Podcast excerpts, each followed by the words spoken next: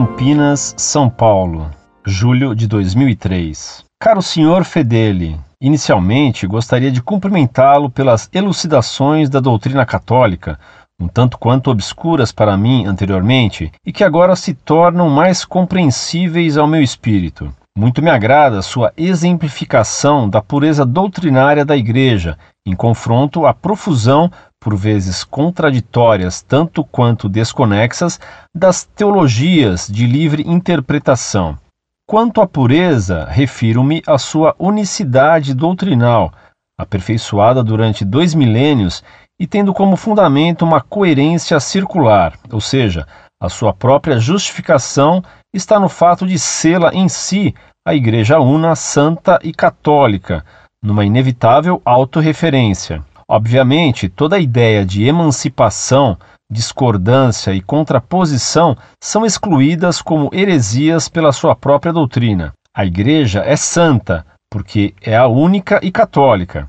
É una, porque é santa, consequentemente católica, e assim sucessivamente. Há, portanto, um processo de circularidade inercial, ou comandar em uma esteira. Há movimento, porém nunca se locomove, pois o que foi dito o está, e não sendo possível contradizê-lo em momento algum, nem agora nem no futuro, torna-se inacessível à experiência prática. Não havendo, portanto, a possibilidade de mudança e, consequentemente, de arrependimento, um perfeito círculo lógico se instaura.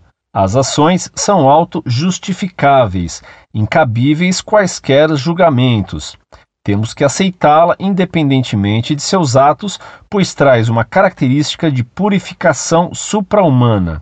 Essa concepção é um tanto quanto conflitante ao crescimento espiritual e intelectual do ser humano, isso se assim o considerá-lo passível de livre-arbítrio, aprendizado, dinamismo social e intelectual. Por favor, se a minha concepção está errada, peço sua atenção, se possível, em me responder.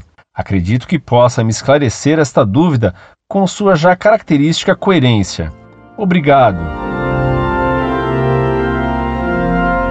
Muito prezado professor, salve Maria. Deu-me alegria receber sua carta reveladora de sua alma leal. Ademais, devo agradecer especialmente suas palavras provenientes de pessoa que é de origem não católica. O senhor, professor, me pede que corrija, se necessário, o que me disse.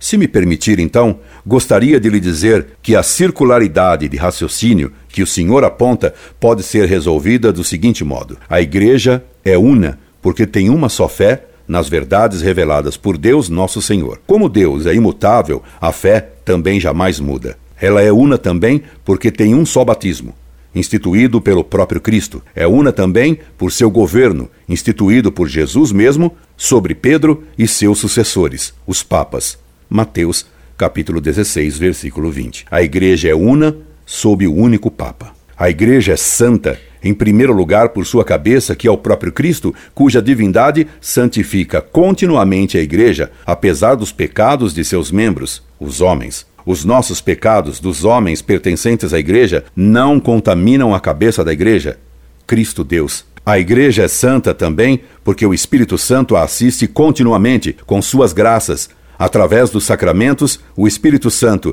enviado por Cristo à Igreja, está sempre santificando as almas. Por isso, em todos os tempos, houve e há santos na Igreja. Ela tem que ser católica, palavra que quer dizer universal, porque Deus Nosso Senhor quer salvar a todos os homens, judeus e gentios, ricos e pobres, de todas as raças, de todos os países e de todas as condições. Por aí o senhor vê, caro professor, como erram os chamados teólogos da libertação ao afirmar que a igreja é dos pobres apenas. Deus não faz opção de pessoas e mandou que os apóstolos ensinassem e batizassem a todos, inclusive os ricos.